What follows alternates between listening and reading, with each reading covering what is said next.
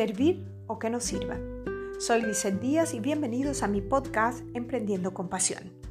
La homilía del Papa Francisco a propósito del Domingo de Ramos, dándole inicio oficialmente a la Semana Santa, que nos invita a vivir este tiempo de reflexión desde nuestros hogares debido a la cuarentena en la que nos encontramos, me ha tenido la cabeza dando vueltas desde entonces. El sumo pontífice nos invitó a servir y para ello puso como ejemplo a Jesús, quien vino a este mundo a servirnos, no esperar a que le sirvieran, como lo hacemos nosotros la mayoría del tiempo. Esperamos que nos sirvan en los restaurantes, en los bares, en el banco, en el supermercado, en la escuela y por supuesto en la casa. Estamos tan acostumbrados a que sean los otros los que nos sirven que cuando esto no sucede, entonces nos enojamos, nos molestamos, despotricamos en contra de los otros y como si fuera poco, reclamamos que nos sirvan parece ser nuestra consigna diaria, siempre esperando de los demás, que sean los otros los que nos traigan o nos den. Desde lo micro hasta lo macro se nota nuestra falta de compromiso en materia de servicio. He llegado a la conclusión que esta manera tan egocéntrica en la que gira nuestro mundo interno, el cual se traduce en nuestro comportamiento externo, es el que ha llevado a nuestros países a estar sumidos en la pobreza que enfrentamos por siglos. Siempre estamos esperando que el gobierno provea, que resuelva, que ellos nos den, que las soluciones las presenten ellos, que sean ellos los que nos arreglen la vida. Creemos erróneamente que la obligación para lograr una sociedad más equitativa e igualitaria está en manos de los otros, no nuestra convencidos equivocadamente que tenemos que sentarnos a esperar que los demás actúen en favor de lo que nosotros consideramos es justo. Qué diferente sería nuestra realidad si simplemente entendiéramos que estamos en el mundo para servir, que quien no vive para servir no sirve para vivir. Y eso nos lo recuerda el Papa una vez más, poniéndonos a Jesús como ejemplo vivo de esta premisa que se ejemplariza perfectamente con el jueves santo, el día del lavatorio de los pies, cuando Jesús le lava los pies a sus discípulos. No espera que se lo hagan a Él, que es el Maestro, el Hijo de Dios, no, para nada. Él, que es ejemplo de amor y de servicio, demuestra su humildad y al mismo tiempo su grandeza sirviéndole a los demás. Vivimos momentos muy confusos, llenos de incertidumbre, de miedo y angustia. Todos tememos enfermarnos, que se acabe la comida, que falte el dinero, que no tengamos cómo enfrentar los compromisos de nuestros negocios, que perdamos los ahorros e incluso tenemos miedo de perder la fe. Y en medio de tantos temores, centrados en nosotros mismos, nos hemos olvidado de los que están sirviendo de corazón de aquellos que están arriesgando la vida por nosotros, de los verdaderos héroes de esta jornada. Pero una vez más, caemos en la tentación de dejarles a ellos la responsabilidad total en la lucha contra esta pandemia. Es cosa de los gobiernos, médicos y enfermeras, no nuestra. Cuán equivocados seguimos estando. Esto es cuestión de todos, solo que no nos concientizamos de ello. Cada uno puede servir a los otros de diferentes maneras. La primera y más importante, quedándonos en la casa. Y si salimos, entonces tomando las medidas para cuidarnos nosotros y cuidar a los demás. Esta es una primera acción. La segunda, armarnos de paciencia y amor para lidiar con los nuevos retos a los que nos enfrentamos en nuestra vida diaria, trabajando desde casa con los niños y el esposo, todo el día juntos reconociéndonos de nuevo e intentando hacer de esta cuarentena la mejor oportunidad para pasar tiempo de calidad juntos, en un ambiente lleno de comprensión y paciencia. Y la tercera, mirando la manera cómo podemos ayudar, cómo podemos servir a nuestros semejantes que la están pasando mal. Esto puede ser donando comida o dinero, brindándoles información real, dándoles ánimo, incluso orando por ellos.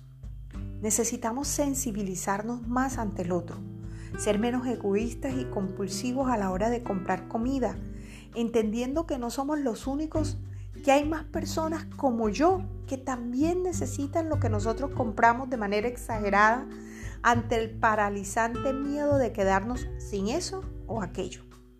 Hoy, más que nunca, nuestros hijos nos están analizando con una lupa gigante.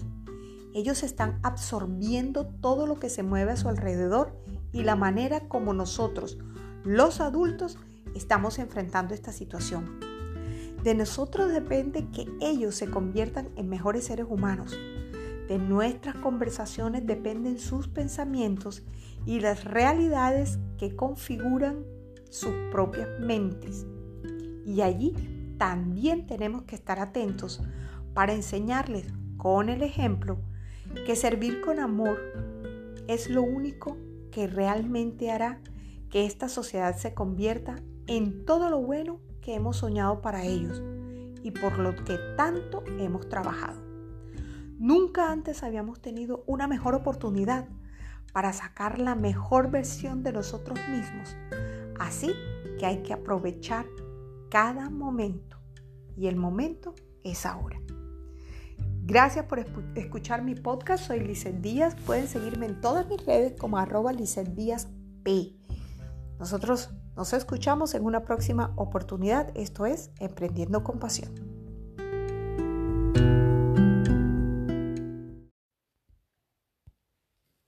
Abre tu mente, cierra los ojos, respira y piensa. Hola, les saluda Lizeth Díaz y bienvenidos a mi podcast Emprendiendo con Pasión. Ya no queremos escuchar razones, simplemente queremos que esto se acabe ya mismo y que todo vuelva a la normalidad, una normalidad que solo está en nuestra mente, porque seguramente nada será igual una vez que abran nuevamente el país y el mundo comience a estabilizarse. Para algunos esta situación se ha tornado más difícil que para otros, especialmente por lo inesperada y abrupta que ha sido. Confinados en la casa, obligándonos a adaptarnos a un ritmo que nunca hemos tenido, ha sido desafiante, no solo en términos económicos, sino emocionales también. Estar con los chicos todo el día en casa, con el esposo, con la familia toda hora, sin socializar, sin reuniones de trabajo, sin nada distinto a nuestro entorno, es una rutina que se repite diariamente y que no asoma el menor indicio de que acabará pronto y esto es como cosa de locos. En estos días una amiga me preguntaba si conocía a un psicólogo que pudiera realizar un webinar sobre cómo sobreponernos ante la depresión y el estrés que nos genera esta situación. Pues ella conoce a varias personas que están llenos de trabajo, tratando de evitar que la gente se suicide ante esta nueva realidad que simplemente no pueden soportar. Y pese a que ella conoce a muchos psicólogos que lo hacen, pues no pudieron ayudarla. Me contaban que un psiquiatra amigo de ella le dijo que recibe numerosas llamadas todos los días de gente que se ha quebrado en los negocios en menos de un mes y que están amenazando con quitarse la vida y eso lo mantiene ocupado a toda hora. Me decía, imagínate, es que la gente tenía inversiones en la bolsa y de repente 5 millones que tenían en la cuenta ahora solo son 500 mil.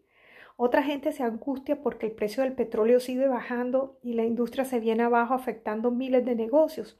Y otros más porque simplemente no se acostumbran a estar confinados en casa y sienten que se van a enloquecer ante la, eh, la soledad ensordecedora que los rodea.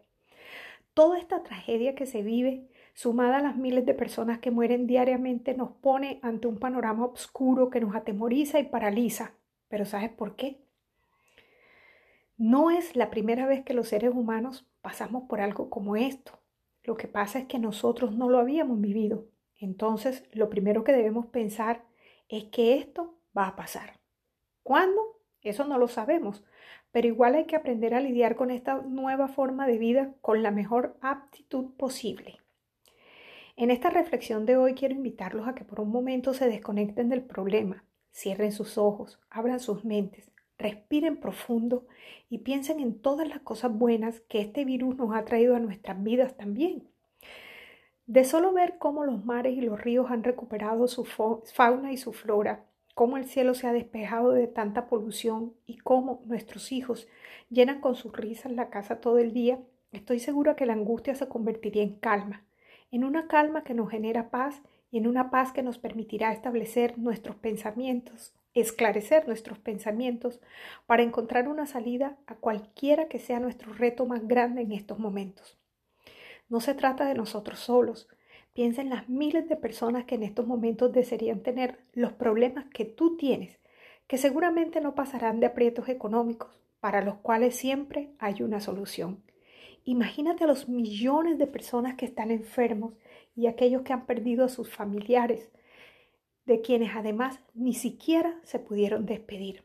Realmente llegó el momento de cambiar de, actitud y en lugar de seguirnos desesperando, hay que calmarnos.